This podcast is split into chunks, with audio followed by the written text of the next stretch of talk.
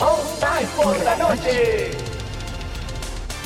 Estás escuchando All Spice por la noche. Tenemos un radio escucha en la línea.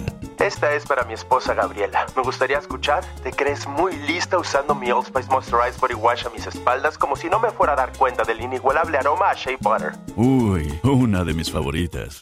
Gracias por escuchar All Spice por la noche. Y recuerde, Red Cashkin Chill. Nación Podcast presenta el podcast de Sabor Esfera. Buen provecho.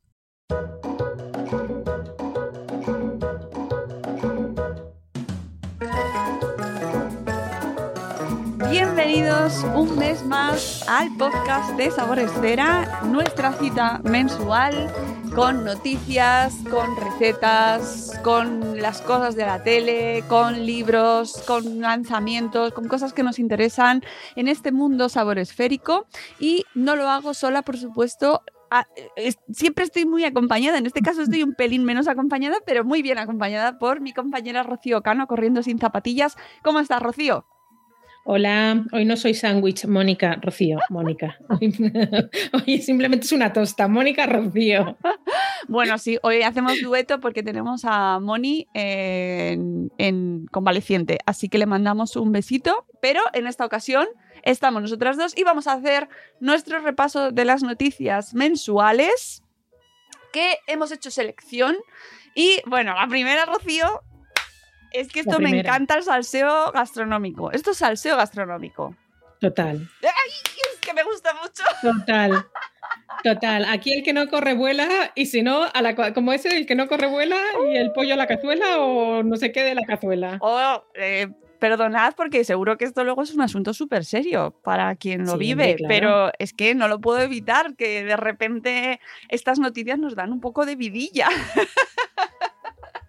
y es que, bueno, tenemos, tuvimos el, año pasado un encuentro en los juzgados por dos patentes, ¿vale? Y hemos, tenemos ya la noticia, por lo menos por ahora, definitiva. Nunca se sabe, porque esto puede cambiar en cualquier momento. Pero por lo que nos enteramos, Lidl, que es eh, una cadena de supermercados alemana, podrá volver a vender su robot de cocina, Monsieur Cuisine Connect, eh, porque se ha desestimado la demanda de Thermomix. Pues ya estaría. Esto es que esto es un temazo. La verdad que fue un bombazo cuando salió, fue un temazo cuando se denunció y ahora la resolución pues sí que es un bombazo. Está claro.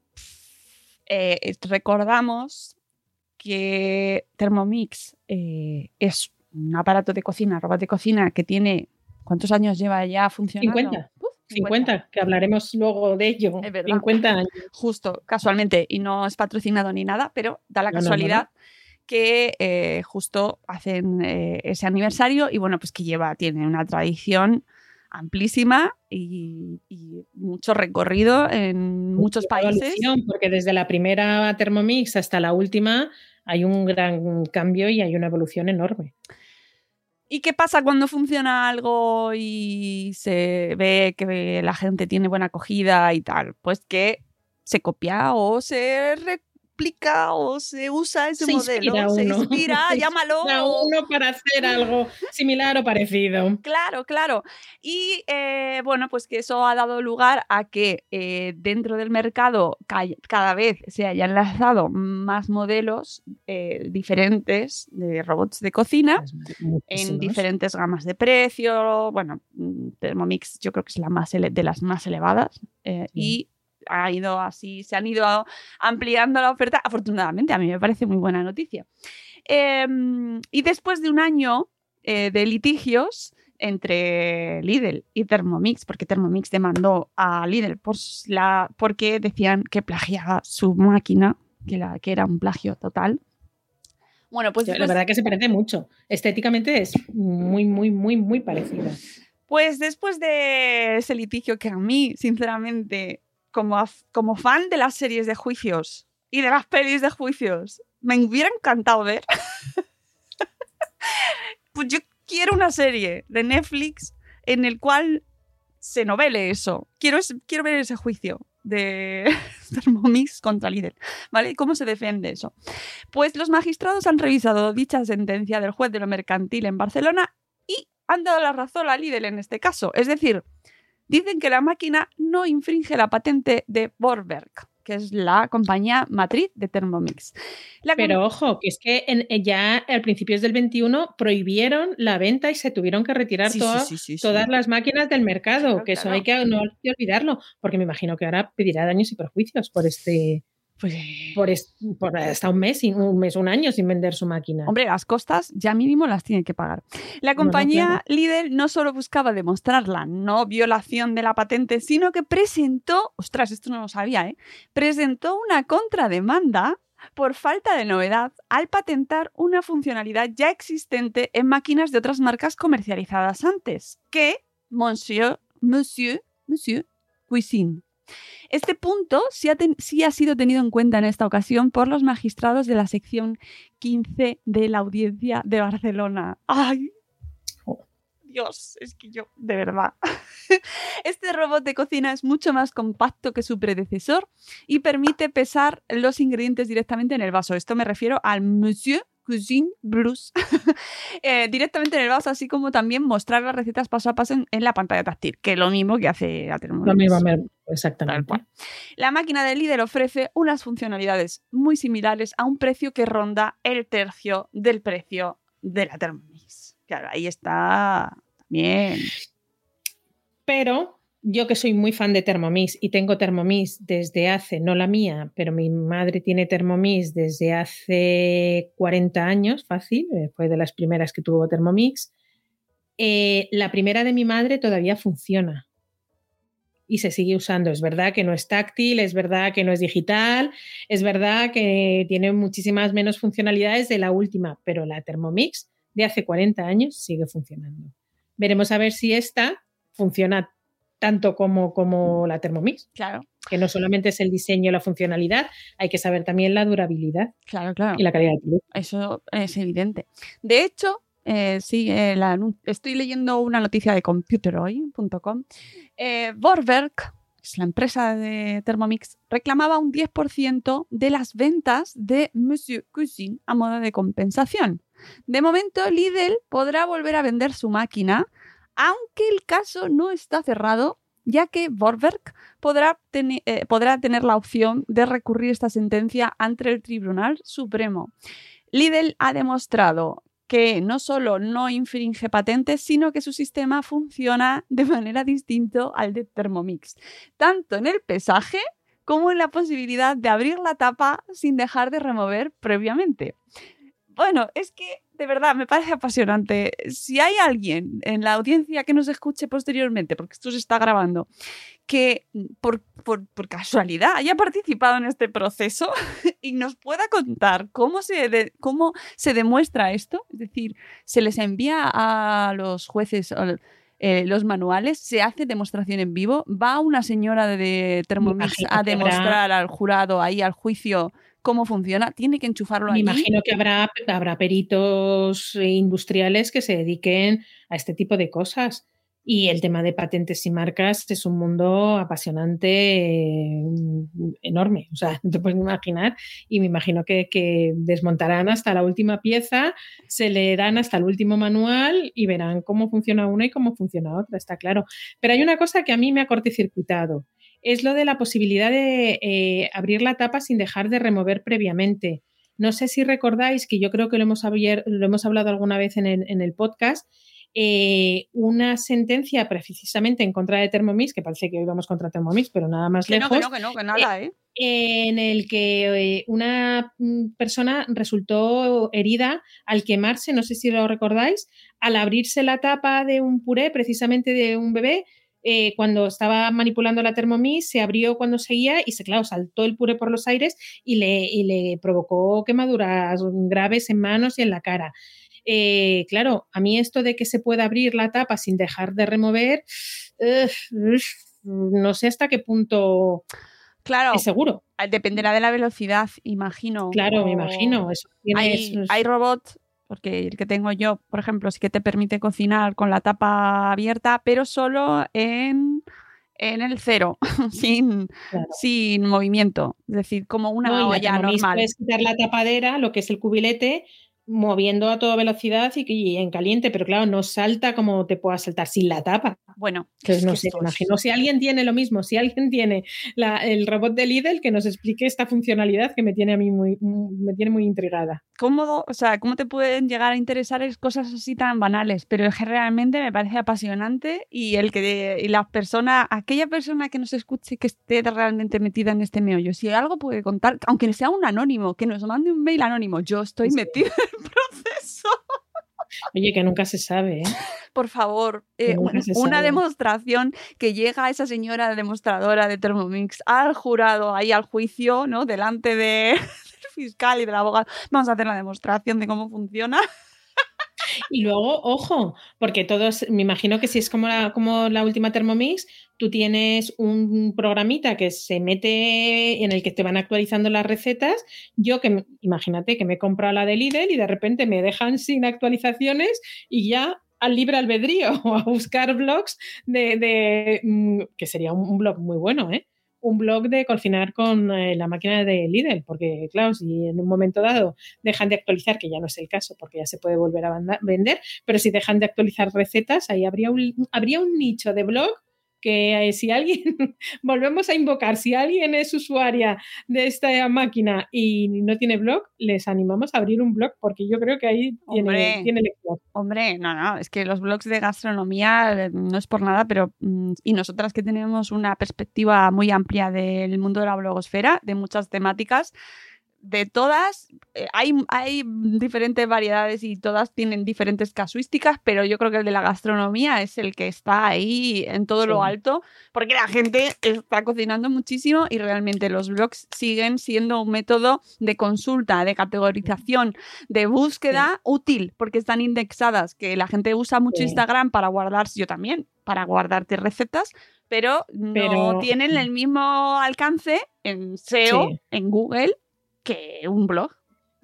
Como pasa con los libros de cocina, ojo, que muchos nos hemos venido, hemos, hemos, nos hemos pasado al tema digital, al libro electrónico, pero yo creo que el libro de cocina, yo creo que perdurará siempre, Siempre. y el manuscrito también. Yo por lo menos sigo, yo sigo escribiendo recetas en mi libro de, de recetas escrito a puño y letra. Uy, eso se puede publicar en algún momento, Rocío. Sí, Oh, pues ya tengo muchas. Pues tengo oye, muchas, muchas. Mm, ahí ya tenemos idea. No, lo de los libros de cocina. Luego al final del programa hablaremos de libros de cocina, ¿vale, chicos? Porque tenemos unos cuantos. Eh, bueno, seguimos con las noticias que mm, esta a- para mí es que era la reina del salseo total y lo iremos viendo a ver cuando. No sé si ya está, ya se puede comprar, la verdad, no lo sé, no lo he visto. a la- El caso es que el otro día en Instagram me salió una publicación diciendo que se vendía a un euro. Ah, Eh, cosa que me pareció un poco Sí. raruna, porque No. dije, aquí hay alguna sentencia, eh, me imagino que sería una- un fake de noticia o sería un algo fraudulento, pero sí, sí, sí, me saltó y me, me llamó la atención, pero Eh, evidentemente debe ser que no. Yo que soy usuaria de la página web de, de Lidl, que tienen para tienda online, eh, no está disponible todavía en la tienda online de Lidl. Supongo que al ser un producto que además tiene tanta como expectación, porque claro, si lo han tenido retirado durante un año, pues la gente estará ahí como... eh, todavía no ha salido.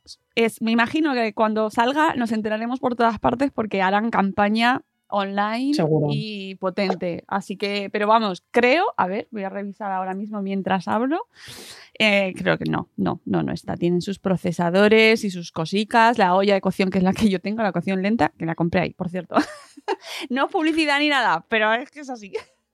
Y ojo, cuidado, que la noticia no tiene más de un mes, ¿eh? No, no, que no, entre sí, que sí. se sale la sentencia, subes, bajas, repones y oye, a lo mejor ya se deshicieron de todas y hay que volver a producir y sabemos que hay determinados eh, mm, componentes electrónicos que vienen de China que se están teniendo verdaderos problemas para... Ah, bueno, para es verdad. a- Es verdad. Pues ojo, es verdad, es ojo, verdad. ¿Sabes cómo nos vamos a enterar más? Yo que también me paseo mucho por ahí. por las, por las colas en las puertas de los líderes. No, porque no tengo ninguno cerca, que por cierto reivindico que abran más, pero en Wallapop, También, en Wallapop también, también. tienes una También. oferta brutal y de hecho cuando dejaron de venderse subieron los precios en Wallapop. La, claro. eh, la especulación está en todas partes, amigos. Entonces, Pero en cuanto empiecen a vender el robot, saldrán en Wallapop la gente que anda que no es lista. Anda, anda que no Y los que no se venden, y los que no venden, lo llevan al factory de Lidl, que hay dos en Madrid, y son maravillosos. Uy, eso ves, tampoco lo tengo cerca. Dios. Bueno, dicho. Pero también tienen online, ¿eh? Ah, sí, sí, sí, sí, es verdad, es verdad. También tienes, tienen una parte online, sí, sí, Cierto, sí. es verdad que también estoy apuntada a la newsletter. Pues hay unos chollazos. Yo me compré la panificadora allí en su día y no sé si me costó como 15 euros o 20. Es que hay que estar atenta, hay que estar atentos, amigos, que estas cosas de repente te encuentras ahí la oferta. Bueno, pues mm, comentada esta primera noticia que a mí era la que me tenía on fire, eh, esta siguiente también creo que es muy interesante, aunque no la vamos a poder catar, lamentablemente, pero bueno. Eh, Madrid Fusión presenta, que es este eh, esta, mm, evento nacional, ya, bueno, tiene trascendencia internacional, eh, Sí. presenta la primera edición del concurso La mejor tarta de chocolate de España. Uf, eso yo creo que es como la tortilla de patatas, que cada uno tiene la suya y es la preferida. Madrid Fusión Alimentos de España junto con Balona, que es una marca de, de, eh, productos eh, condimentos, o sea, sí, condimentos, eh, accesor- no, accesorios no, eh, de dulce, de, de de pastelería, que no me sale la palabra ahora, por Dios, de, de productos complementarios para, para postres. Pues, eh, y de chocolates también creo que tiene, en el año de su centenario convocan la primera edición del concurso La mejor tarta de chocolate de España con el fin de potenciar el mundo del chocolate en la pastelería. ¿Hace falta potenciarlo? Porque yo creo que Eso no que estaba falta, pero bueno. pensando, yo no sé yo. Desde luego en esta casa no hace falta potenciar más el chocolate. ¿Que nos parece bien? Nos parece bien. ¿Que, hace- Sí. que hace falta potenciarlo porque está de capa caída? No lo creo. La gran final se celebrará durante la cumbre número 20 Internacional de Gastronomía Madrid Fusión Alimentos de España 2022 que tendrá lugar en IFEMA en los pabellones 14 y 14.1 que no me sale aquí la fecha pero la final tendrá lugar el martes 29 de marzo del 2022 luego será en marzo es así y que eh, por Dios mm, espero poder asistir eso sí que me gustaría Es del 28 al 30 de marzo en Madrid. pues el mes que viene, amiguitos, amiguitas. A ver si hay, Sí, hay sí, suerte y podemos acudir, porque esto pinta muy bien. Bueno, quien quiera participar, tienen que enviar una única receta eh, a un email, los pondremos. Nosotros ponemos siempre toda la información en las notas del programa y os dejaremos la noticia que es, pertenece directamente a la organización del congreso de esta feria, así que podéis coger el email y mandárselo. Eh, deberán ser mayores de edad, no pueden participar tus hijos, tus hijas. La fecha límite para la recepción de recetas es, uh, no queda nada, hasta el lunes que viene, el 28 de febrero del 22 Fin de semana hacer tartas. Elegid la que más os guste y, y la mandáis. ¿Qué tenéis que perder? No, nada. Pues nada. Eh, a posteriori se notificarán los seis finalistas. La final tendrá lugar el martes 29 de marzo y en el auditorio de Pastry Fusión. ¡Ay! Un auditorio de Pastry Fusión. Mm, es que suena muy bien. Em, los participantes deberán utilizar al menos uno de los chocolates Balona.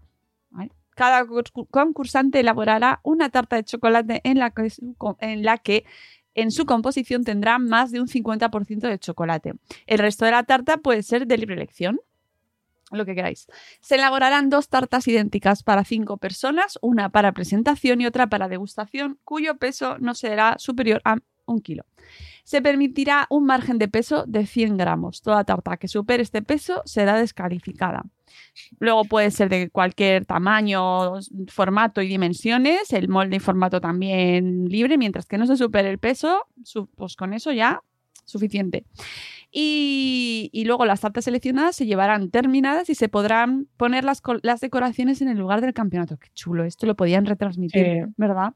Los aspectos Sí. que se van a valorar serán presentación, elaboración, sabor y originalidad. Cada finalista podrá acudir acompañado de un ayudante y bueno, pues que el premio para el ganador, esto me gusta, el premio para el, gana- Sí. el ganador consistirá en 100 kilos, Rocío, 100 kilos de chocolate balona. kilos. son muchos kilos. 100 kilos. Pero es que estoy viendo toda la variedad de, de chocolates que tienen para cocinar y es una barbaridad. O sea, no os podéis imaginar. Es cantidad de, de diferentes chocolates, Inspiration Pasión, Gamma Cooking Inspiration Fresa, eh, Acelia 35%, que será un tipo de chocolate, entiendo. Mm. Eh, chocolate con leche. Bueno, bueno, bueno, bueno. Es que no os podéis imaginarla. Praliné de almendras, avellanas y frutos secos. Eso para hacer un relleno de unas tartas que ricas. Oye, y si eh, nos escuchan amantes del chocolate y tenéis esa tarta preparada, o sea, ya sabéis en la cabeza cuál queréis hacer, luego van a hacer cataciegas, que eso es lo guay, ¿no? Que los prueban ahí Sí. y das 100 kilos que te llevas a tu casa. 100 kilos de chocolate, ¿tenéis sitio? Sí, además lo único, lo bueno es que hay que enviar la receta con una fecha técnica, es decir, en formato Word. Si vosotros ya tenéis esa tarta que sabéis que nunca falla, pues ya lo tenéis hecho el 50%, ya lo podéis enviar. Luego ya será perfeccionarla de aquí a entonces, Claro. pero, pero vamos, y además, eh, aunque te está hecho. aunque te, se especifique el tema de la originalidad, no pone que no te puedas basar en una receta ajena. Claro, me imagino que no. Hombre, yo si veo mi tarta que ha ganado, me daría mucha rabia. ¿Tú Yo tienes tengo una una de- tarta cano? Yo tengo una tarta muy buena de chocolate. Sí. ¿Que sabes de dónde la saqué? ¿Os acordáis de los foros de Terra?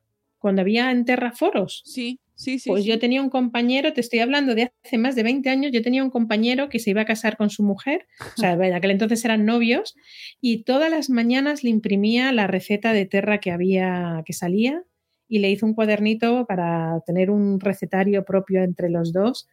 Y ahí, pues de eso que vas a la impresora, ves la tarta de chocolate y dices, ostras, qué buena pinta tiene esa tarta. Me la fotocopié y la hice. Lo que pasa es que es muy, es muy laboriosa porque hay que rallar el chocolate. Me imagino que ahora a lo mejor en esta marca tienen ya el chocolate rallado. Hombre, Pero es una tarta que luego se hace con crema inglesa que está, que te mueres. Pero estás un día entero enredado con la tarta. Oye, pues pásala por privado o algo. Sí, sí, sí.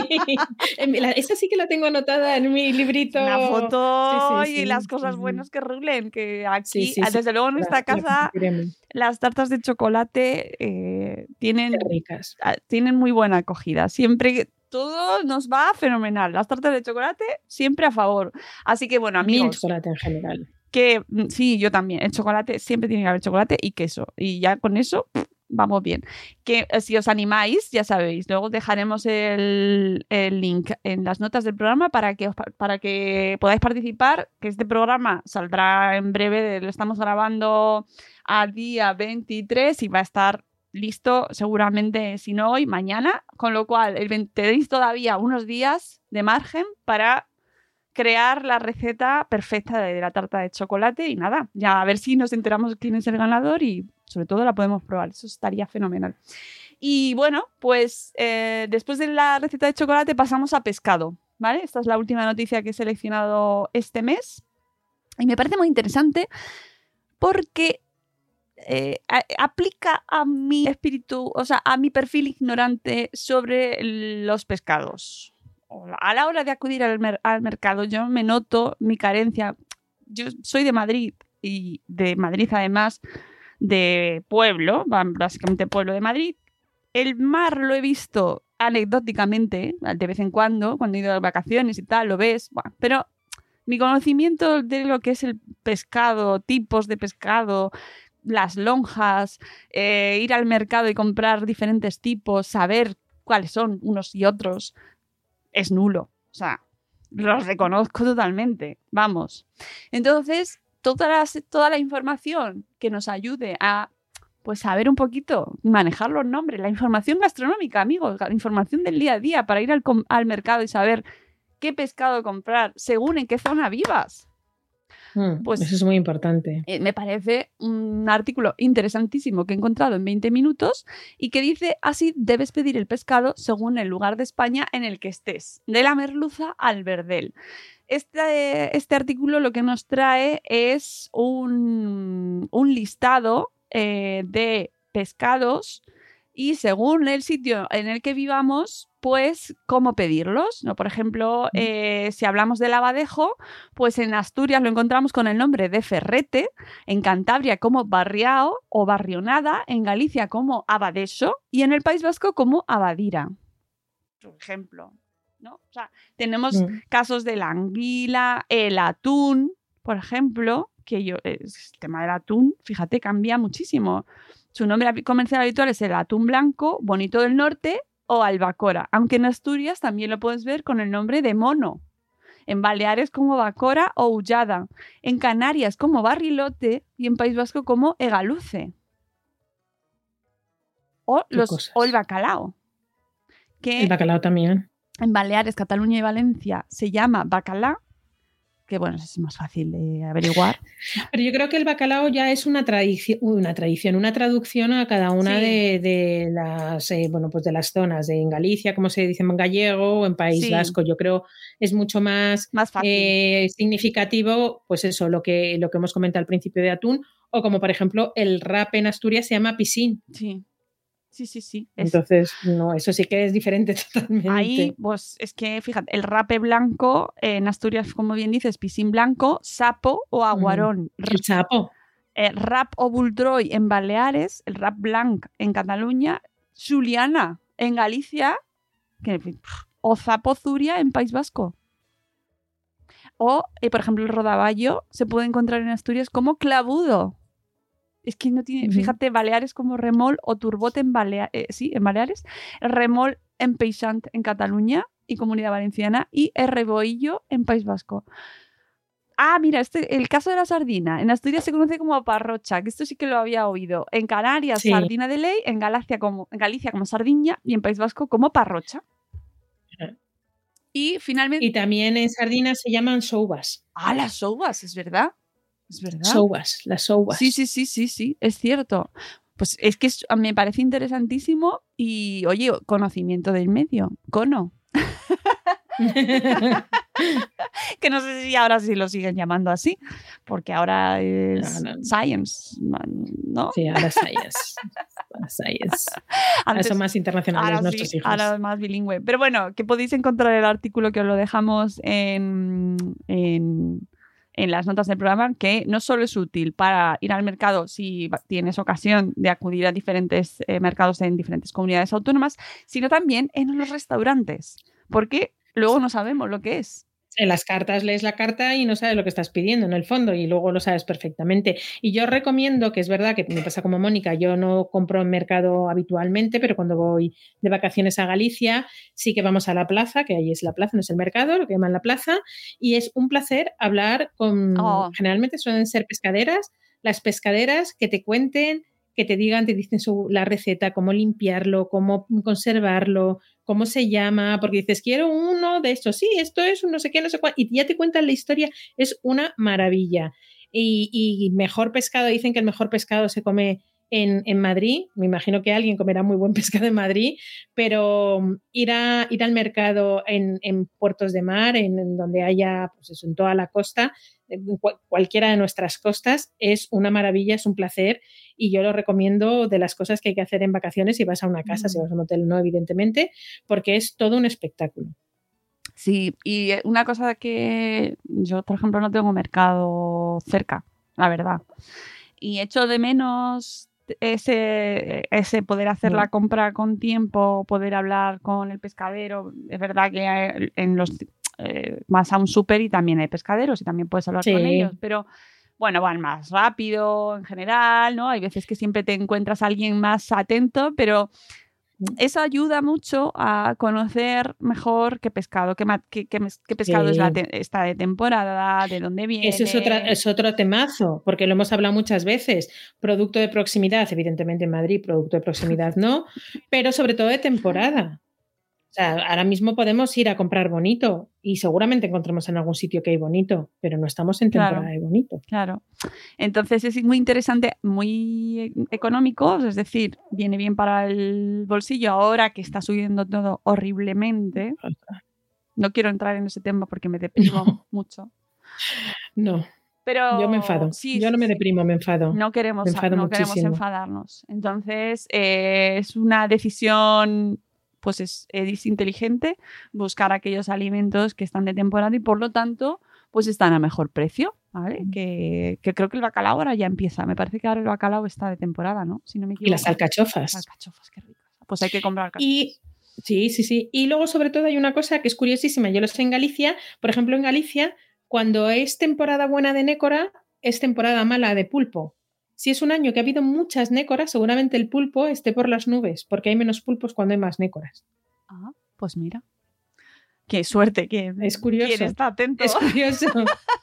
No, pero ah, te llama la atención a lo mejor que dices, ostras, qué barato, que qué raro que las nécoras estén más baratas que el pulpo. Y te dicen, sí, sí, señor. Y entonces a mí me lo contó una, una pescadera y dijo, sí, sí, sí, porque cuando hay pulpo no hay nécora y cuando hay nécora no hay pulpo. Alguna relación tendrán su coexistencia Seguro, de las dos especies, ¿no? Y, Sí, sí, sí. sí. y, y qué, qué bueno sería, pues eso, saber un poquito más qué comemos, por qué hay más o menos, o cómo se desarrollan, o cómo, su- cómo se da su pesca en las mejores condiciones. Bueno, ya sabes, esto lo hablamos muy a menudo.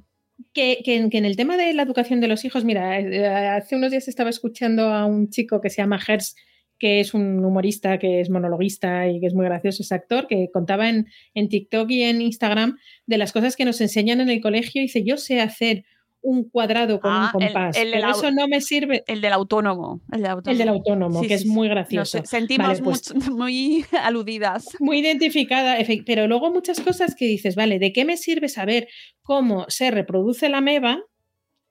Y no sabes ese tipo de cosas de, de- del día a día, de cuándo son las temporadas de qué de alimentos, que yo creo que sería una materia buenísima, el conocimiento del medio y que te sirve para el día de mañana.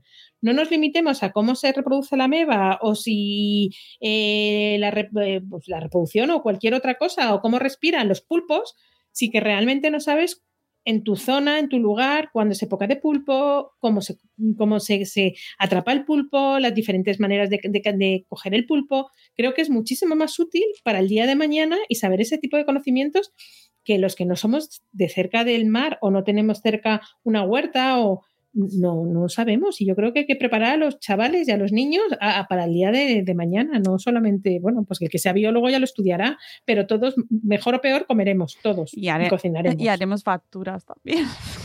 También, eso solo los autónomos. Pero veces es un tema interesantísimo porque, y ese vídeo me gustó mucho porque, claro, luego cuando llegas al mundo de la facturación, de repente es como, "Ay, no sé qué- en qué epígrafe estoy, y si no sé ni en qué epígrafe No, no, estoy. no, sí, sí. No, y, y- y hacer una factura, si tú aprendes a hacer, eh, me acuerdo lo de carrete, lo del, eh, ay, ¿cómo era aquello? Que, no, sé, que, que tocas un poco matemáticas económicas, por lo menos en mi época, así como un poco, y luego al día a día la contabilidad de tu casa la llevas tú, no la lleva un contable. Bueno, habrá gente que tendrá su contable para llevar la contabilidad de casa, pero creo que es mucho más útil la contabilidad del día a día que no saber un montón de cosas que luego se te quedan en el olvido. Por ejemplo, las raíces cuadradas. Yo no sé hacer una raíz Por cuadrada, ejemplo, ya, pero sé sacar el IVA. eso es muy importante. Y como decía José Mota, las gallinas que entran por las que salen. por las que sa- Es ley universal. Bueno, pues Sí, señor. repasar las noticias de este mes. En cuanto a eh, la tele o cosas, mm, contenido audiovisual que podemos encontrarnos, bueno, pues he seleccionado dos noticias, ¿vale? Y dos contenidos que, pues, que se van a presentar próximamente. El primero es la vuelta a la tele de los hermanos Torres que mm, se habrán ido de la tele de hacer programa, pero no de la publicidad, porque es que los tienes No, claro. en... Hasta la sopa. Madre de Dios, eh, ¿cuántos anuncios hacen esa pareja? bueno, pues vuelven. Se va a llamar el programa Menú 2 Torres. En fin, nuevo programa de los hermanos Torres en televisión. Ya dijeron que volverían a televisión española. Vuelven. Y que eh, será, a ver, no sé de dónde, no sé dónde sale el horario, pero me imagino que estará a la mediodía. En- Entiendo, entiendo, o a media o antes de cenar. Por lo general suelen ser los horarios, los horarios de siempre. No pone, dice, no se ha publicado, estoy leyendo una noticia de gastronomía y FIA, eh, no se ha hecho pública la fecha de estreno de Menudos Torres y no se ha publicado tampoco nota de prensa que adelante algo de información sobre el formato o contenidos de cada capítulo. Pero sí, yo me imagino que volverán eh, haciendo competencia al programa de Arguiñano, que está imbatible a, a en toda la vida. Sí, sí, sí. Y es verdad sí, que antes la primera tenía, ha tenido espacios de cocina en ese horario y ahora no lo tiene. Pues sí, ha tenido muy buenos, porque yo me acuerdo que José Andrés tenía un programa de cocina hace muchísimo tiempo, eh, ha tenido eh, los hermanos Torres, Elena Santonja, que Oh, lo de con las manos en la masa, era televisión española, no había otra televisión. Ha habido programas muy, muy, muy buenos de, de cocina. Mm. Pues veremos a ver a los hermanos Torres. Pues volverán. A mí particularmente he de decir que no me encantan. Ya. No, no, no, hablo, no hablo como personas, que yo no tengo el gusto de conocerles, pero el tipo de cocina que hacen mm, no me termina de encajar. No creo que sea la cocina del día a día que frente a Arguiñano, que es verdad que te lo aterriza un poco al día a día, que yo me acuerdo que mi abuela, como buena asturiana, era muy, muy, muy, muy buena cocinera, decía, este, este vasco pocha cuatro cosas y ya la hacen chef. Y es verdad que es como una cocina muy tradicional de hacer un buen pochado y luego incorporar ingredientes. Y, los hermanos Torres eran como mucho más sofisticados. Yo no sé hasta qué punto ese tipo de, de- a la hora de si es a la una, una y pico, ese tipo de recetas, ese tipo de productos mm, encaja a esa hora. No lo sé, ¿eh? que yo no soy, te digo, a nivel de lo que he visto otras veces Ya. con los hermanos Torres. Pues no lo sé. No sé si han hecho estudio de mercado, de mercadotecnia y han visto qué audiencias son la que puede, a la, a la que van a aspirar, ¿no? Y a, a ser público objetivo de ese programa. A lo mejor nos dan la sorpresa y lo ponen los fines de semana a las 2 de la tarde. Yo que sí. Y entonces buscan otro perfil que sea más joven y vean y, estén más interesados por ese tipo de recetas que a mí sí que me parece que hay cierto perfil de audiencia que son consumidores quizás de ese tipo más cosmopolita o más moderno, ¿no? De recetas, que quizás la que está o el que está entre semana viendo los programas de Arguiñano, puede ser. Sí, pero si sigues leyendo la noticia te dice, en Menudos Dos Torres, Sergio y Javier abren las puertas de su casa para cocinar cada día dos menús, nuevas recetas fáciles y saludables con productos de temporada y de proximidad y muchos trucos de cocinas para que todo sea más fácil, con lo que hasta ahora eh, para los que ah, no tienen tiempo no tienen idea de cocina. O sea que me imagino que irán un poco, han aterrizado un poco Bueno, más. bien. Además, ten en cuenta un dato que seguro que ellos han tenido en cuenta, que ahora hay más gente en casa con el teletrabajo. Muchas, muchas más. Hay gente que ha empezado a cocinar ahora.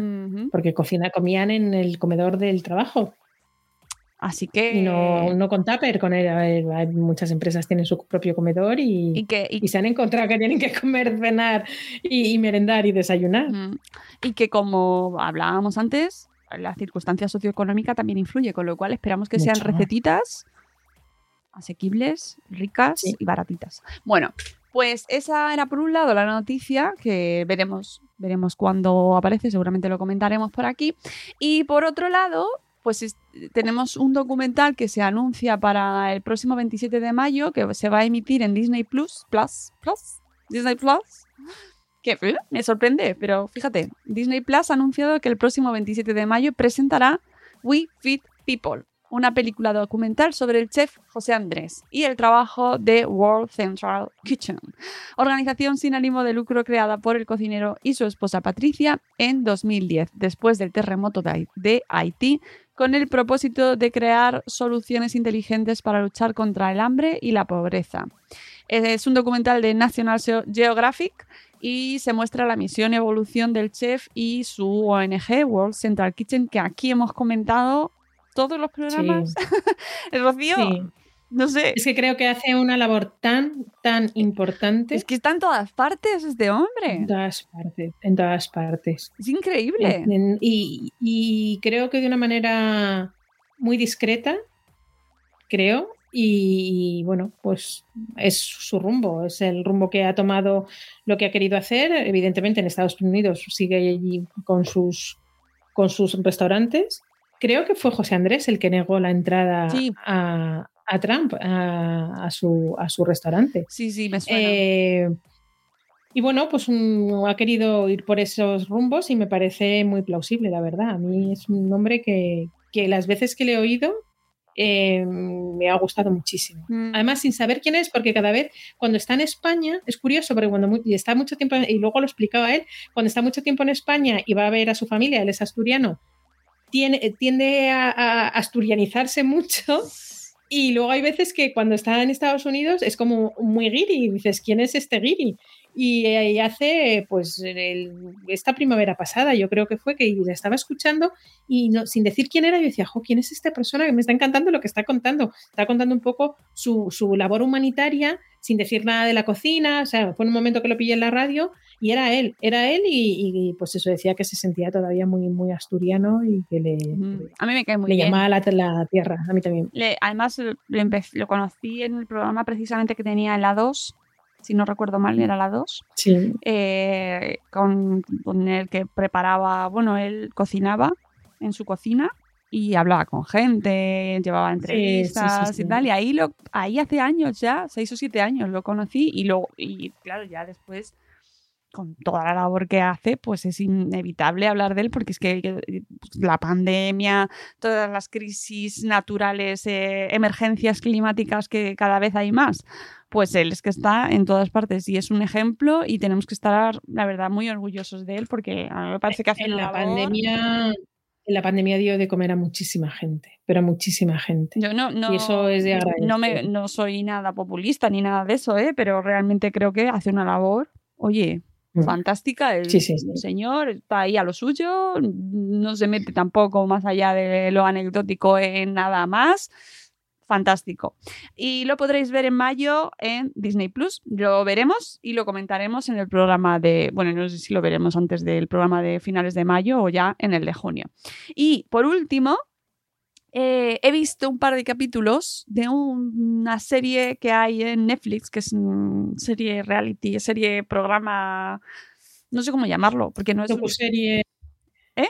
De las docuseries que llaman ahora. Sí, es que no sé si es docuserie o es concurso. Bueno, se llama El Menú del Millón y es un programa, eh, es- creo que es inglés, me parece que debe ser británico porque eh, lo graban en Reino Unido y he- visto una versión en Estados Unidos, pero esta creo que es inglesa.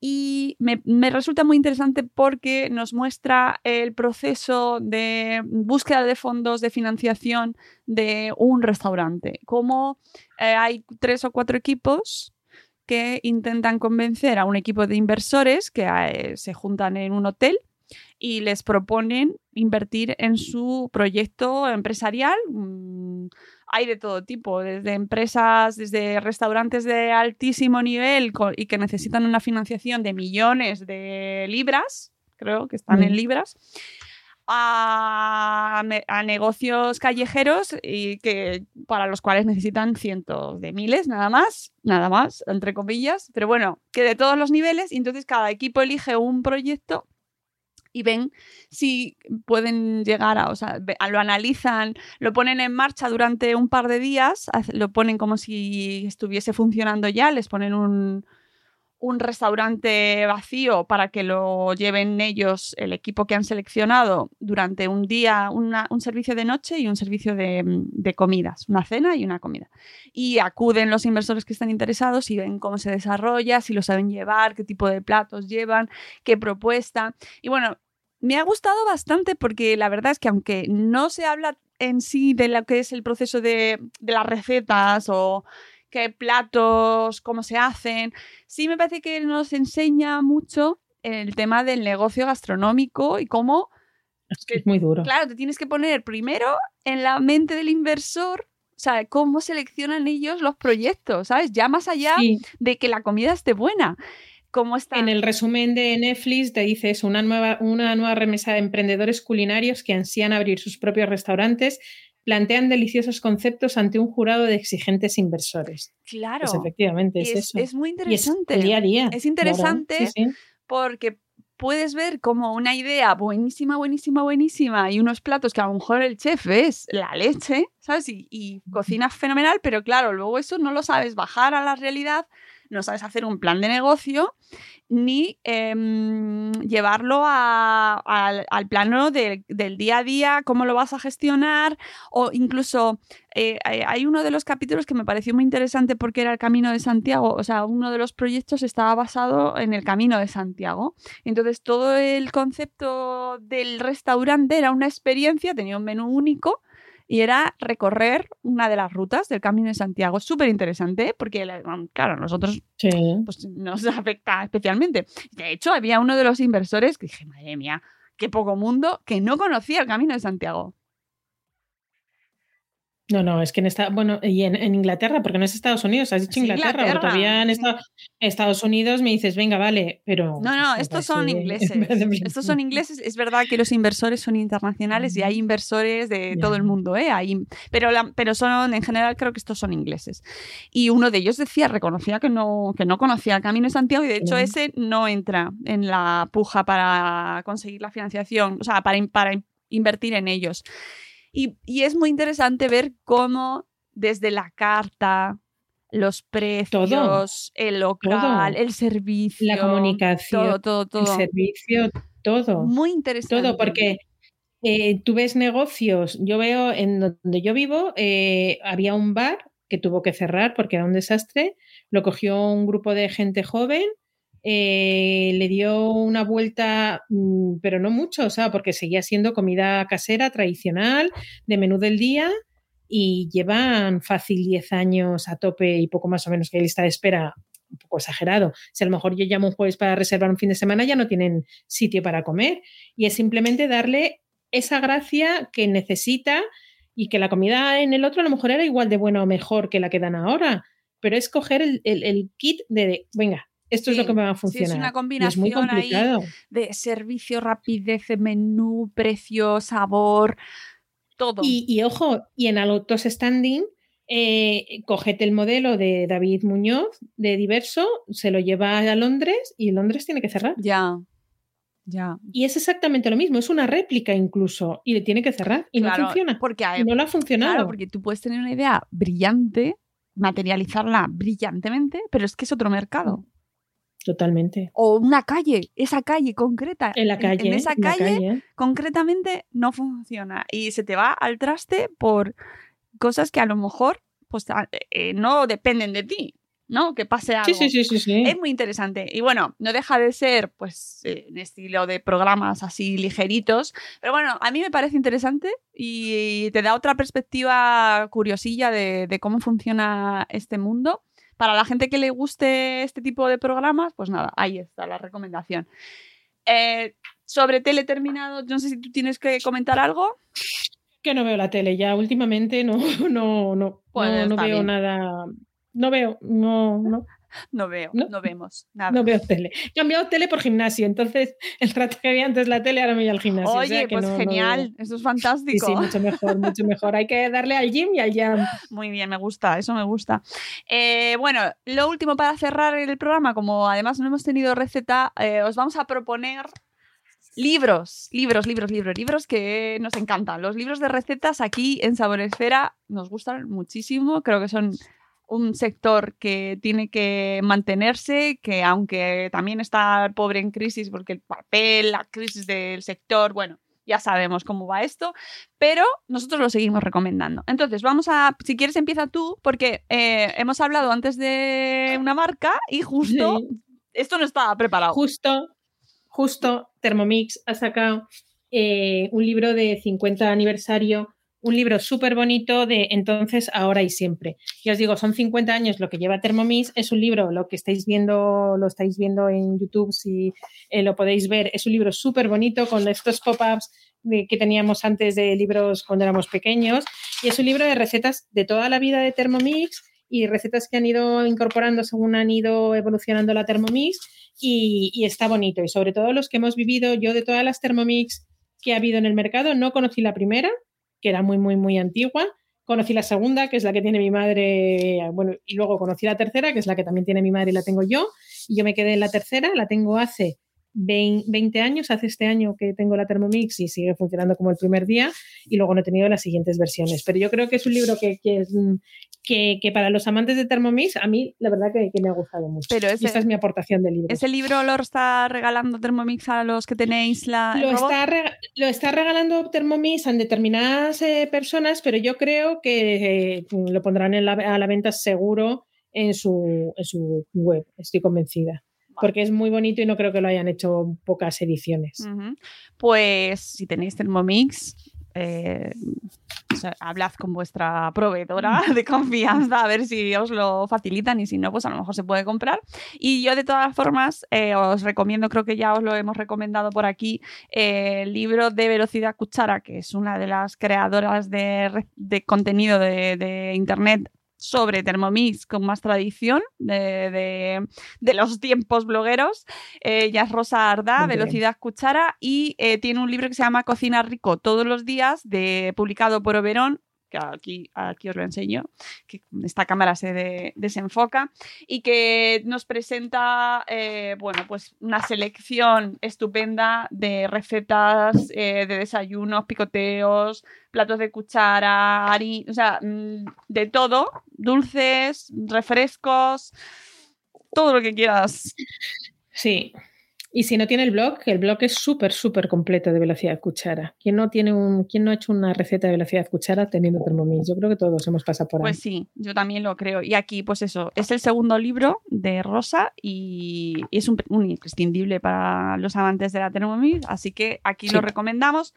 Y luego, otro... lo dejo por aquí. Otra recomendación que también podéis encontrar en el blog de Sabor Esfera y que eh, os hice hace unos días es Cocina para tus hijos, en casa con los mejores chefs del mundo. Eh, es del periodista gastronómico Joshua David Stein, Stein, ¿vale? Y lo que ha hecho este libro eh, es una recopilación de recetas, pero que no son del propio Joshua, sino que son de algunos de los mejores chefs del mundo, donde nos encontramos, por ejemplo, a Elena Arzak, Alex Atala, Sim Brock, Andreas Caminada, bueno, un montón. eh, Rodolfo Guzmán, Fergus Henderson, Asma Khan, Pia León y Virgilio Martínez, de todo el mundo. O sea, eh, hay más- yo creo que unos 50 chefs, eh, de los cuales muchos van en pareja. Son, y es muy gracioso porque son marido y mujer, o marido y marido, bueno, igual. Y cuentan sus recetas que cocinan para sus hijos. Con lo cual, Ahí Jamie Oliver tiene muchos, pro- Muchos. tenía un, una- un- mucho programa cocinando con sus hijos y para sus hijos. Y sus es muy hijas, que importante. no, tiene muchas hijas, me Son- parece, o hijos. El mogollón. Sí, sí, Tiene mu- muy mogollón. rubios, muy rubios. Bueno, el caso Sí. es que este libro eh, mm, son grandes chefs de 30 países de todo el mundo que ofrecen recetas para el día a día. ¿Qué tiene de especial? Que en cada receta em, ellos explican por qué seleccionan esa receta. Los chefs al final son personas, como nosotros, como tú y yo, que tienen otra, bueno, tienen sus vidas, sus horarios, el mundo de la gastronomía tiene unos horarios que ya sabemos que son los que son, Complicados. complicados, pero bueno, que muchas veces pues nos pasará al resto del mundo, que a lo mejor pues los banqueros o los qué sé, tendrán también vidas complicadas, con lo cual tienen al final más o menos las mismas circunstancias, conciliación regulera, tiempo escaso, las mismas dudas de crianza, eh, es decir, ser chef no te ha- hace te venir con el chip puesto ya de saber cocinar lo que quieren tus hijos. ¿Vale? Tú sabes, piensas cocinar para los comensales, pero ¿y tus hijos? Sí. A lo mejor a tus hijos no les gusta lo que cocinas. ¿Qué Mm. pasa? Eso es un drama, ¿eh? Bueno, pues los chefs de este libro nos cuentan qué platos son los que seleccionan o los que hacen a su familia. Por ejemplo, porque tienen poco tiempo, entonces hacen este batch cooking, ¿no? Por y tienen una receta concreta que saben que la dejan preparada con tiempo y luego les eh, funciona súper bien para tenerla congelada, guardada, X. Eh, recetas que les gusta hacer con los hijos los fines de semana, aprovechar ese tiempo para pasarlo con ellos. Las recetas que saben que les funcionan de maravilla o las recetas que saben que eh, a lo mejor, por ejemplo, si no les gusta X ingrediente, se lo cuela de la mejor manera, ¿vale? Entonces, es un libro muy apañado para, por un lado, amantes de la cocina, que a nosotros, oye, a mí me gustan todos los libros de receta. En general, es que me gusta todo, porque siempre sacas algo interesante. Pero además, tu parte madre esférica, también eh, encuentra tips eh, para ver cómo hacer recetas para niños, que a veces no sabemos cómo hacerlo. Sí. Y, y sobre todo que los niños empiecen a familiarizarse con determinados sabores que a lo mejor disfrazándoselo, pues empiezan a comerlo y luego les termina gustando. Claro. Y terminan incorporándolo en la dieta. Yo me acuerdo del libro también que hizo, eh, eh, bueno, Adrià, Ferran Adrià con, con Disney. con Disney. Con Disney, que libro adaptar me adaptar recetas, mm, pues a lo mejor tradicionales, con un poquito, con su punch de un poco de estrella Michelin, pero para hacer con los niños, para que los niños lo pudieran comer con nombres de películas, la verdad que ese libro es muy, muy, muy bonito. Y tiene libro, este libro tiene apartado pues para desayunos, eh, cenas, comidas, aperitivos, caprichos. Él nos habla de los chefs y de sus vidas un poquito, porque además está, está gracioso porque incluye anécdotas o de cómo lo viven. Incluso me resultan muy curiosos, por ejemplo, los capítulos en los que escriben dos, dos chefs, ¿no? Y cómo al final, pues eso, que es que son situaciones que nos puede pasar a cualquiera. Luego, cosas interesantes del libro, el índice, el mío, el índice me llamó mucho la atención porque no tiene, que es una cosa que, que eh, te podrías decir, bueno, es que me da igual cómo es el índice, es que es muy interesante, porque cómo buscas las Claro. recetas. En este caso, Claro. no es índice alfabético, sino de ingredientes, ¿vale? Ah, eso mucho, sí. hay que tenerlo en cuenta porque eh, tú vas a buscar, a mí me pasa que voy a buscar el índice para buscar, eh, pues quiero hacer unas tortitas. Pues no, tienes que encontrar el ingrediente. El ingrediente, eso hay muchos. Sí, aquí lo han elegido Pero generalmente, así. Sí, a mí no me gusta determinar mucho. Yo prefiero el otro. muchas veces, yo también. prefiero el también. otro, pero entiendo que este también tiene utilidad porque Mm. puedes abrir la alacena y decir, tengo pasas, ¿qué puedo hacer con pasas? Y entonces en pasas, pues te saldrá todo lo que tiene este libro con Mm. pasas, ¿vale? Es lo que hay. Y luego otra cosa que hay que hacer así un poco cambiar para nuevas ediciones, el, el formato, estos formatos de tela, o sea, que son, no es tela a tela, pero es- no llegas, o sea, es como medio tela, ¿sabes? Como medio Sí, lienzo. pero eso para meterlo en la cocina. Ahí, ahí. mm, Ahí está. Mejor así un poco encerado, que puedas pasar la O valleta. Ponle, ponle una funda, ¿sabes? Una sábana. Sí, una, cami- una camisa. Una camisa, exactamente. Por una, Una camisa. camisa. me lo proteges porque los que Sí, cocinamos con el libro delante, sí. Pues, ¿qué pasa? Sí, Pues sí, que se te mancha. Y este, este material es muy bonito, es muy gustoso, es muy de lujo, pero es poco práctico. Que también le pasa al siguiente libro que os cuento y que este libro es, una, es un capricho absoluto para los que nos gustan las recetas, que es de Nordic Baking Book. ¿Vale? Este no lo he encontrado en español, lo encontré solo en inglés y, y la edición también incluye eh, este formato. ¿Qué les gusta ahora a las editoriales este formato? Es como que te. Como qué bueno es este libro. Ya, pero tío, mm, que yo quiero que, que me dure, ¿sabes? y yo cocino con el libro delante, entonces ponmelo fácil. Y este es un libro eh, que les recomiendo a toda la gente que le guste las cocinas internacionales.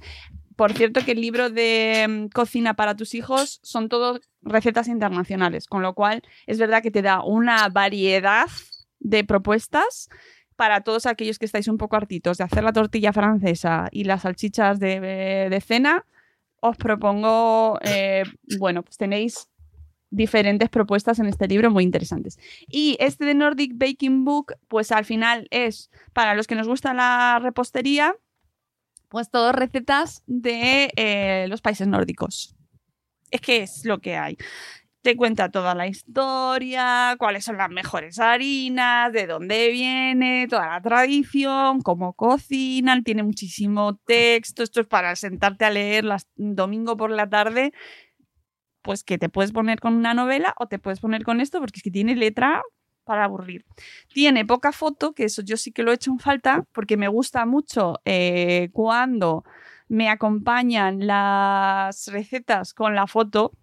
Lo siento, pero a mí me gusta ver el resultado. Y es que se come por los ojos, siempre se dice. Aquí, pues tienes algunas, pero no me satisface del todo. Para, la- para mm, mi gusto, le faltan recetitas, porque además, eh, más sobre todo en un libro que además está en inglés, entonces hay ciertos términos que no sabes exactamente si son esto, no es esto, y ves, quieres ver cómo queda y quieres ver si eso que tú estás pensando que es, es.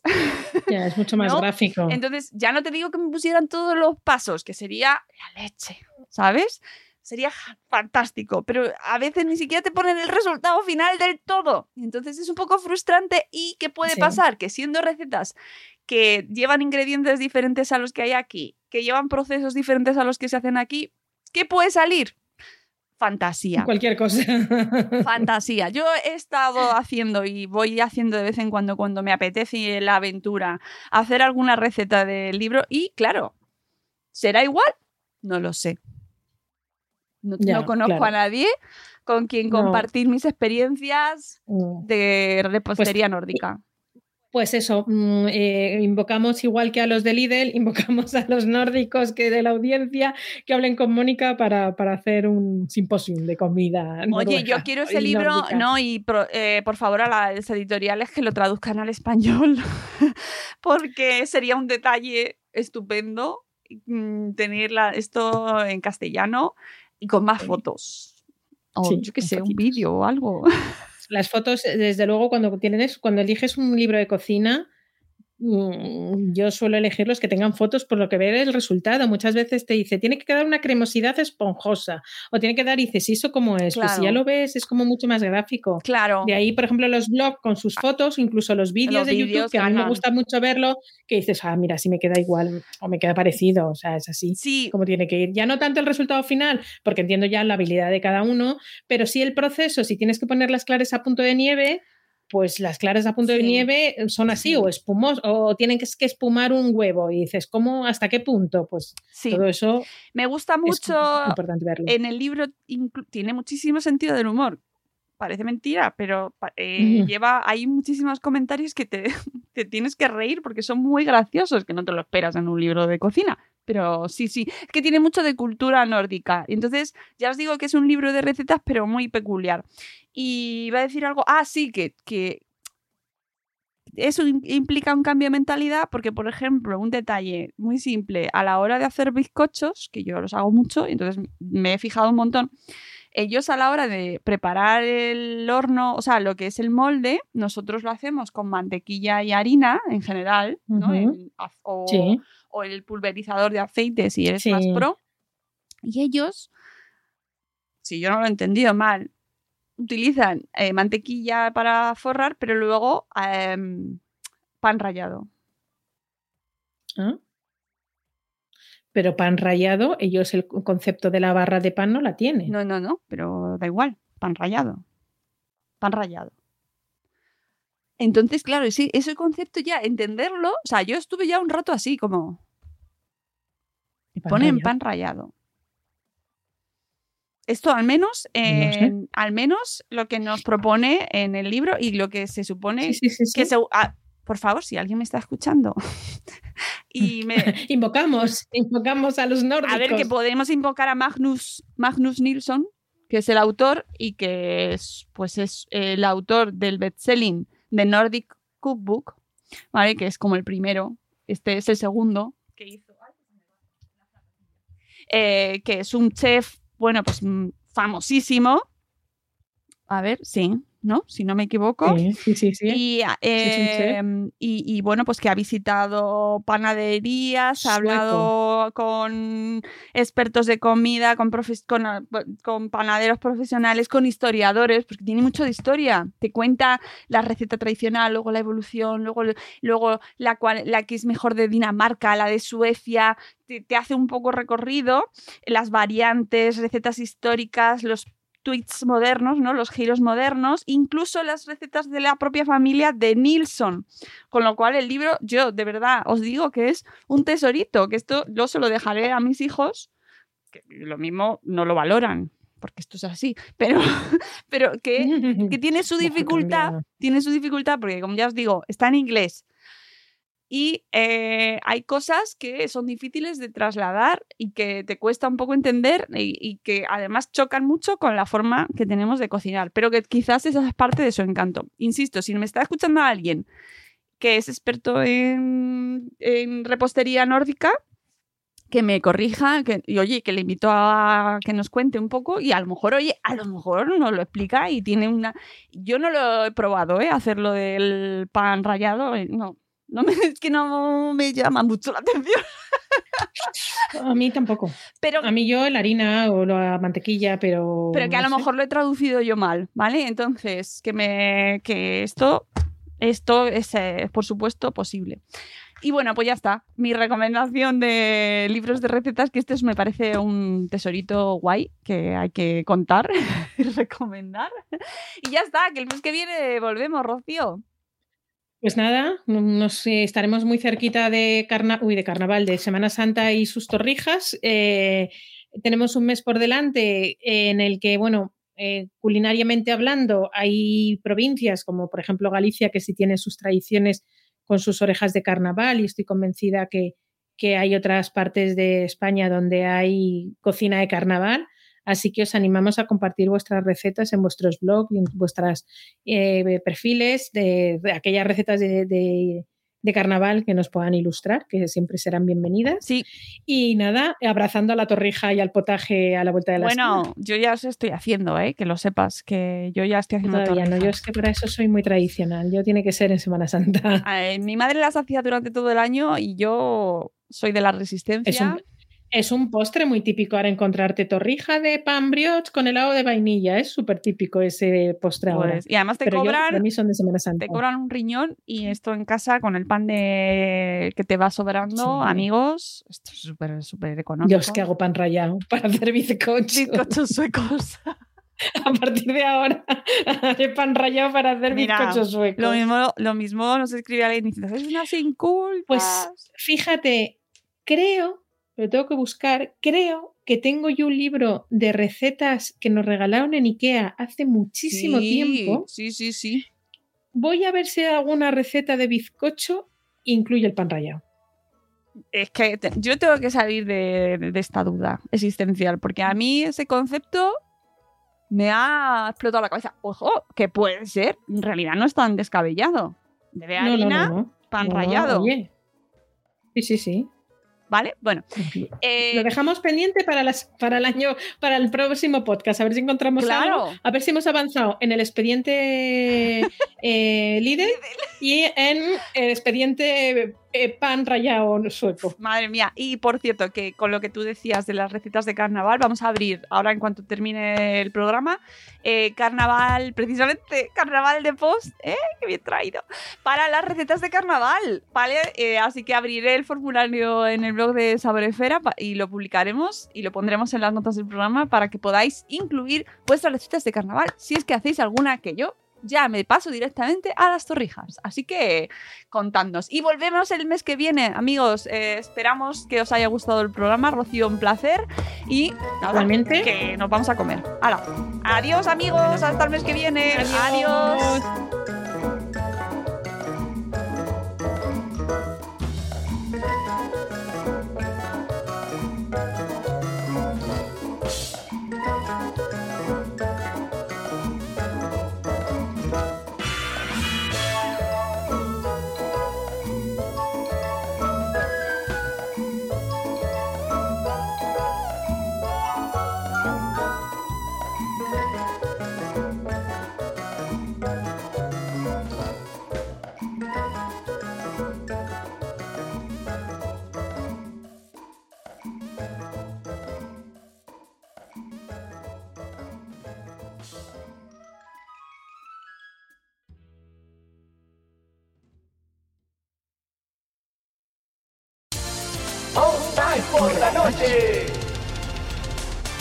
Estás escuchando All Spice por la noche. Tenemos un radio escucha en la línea.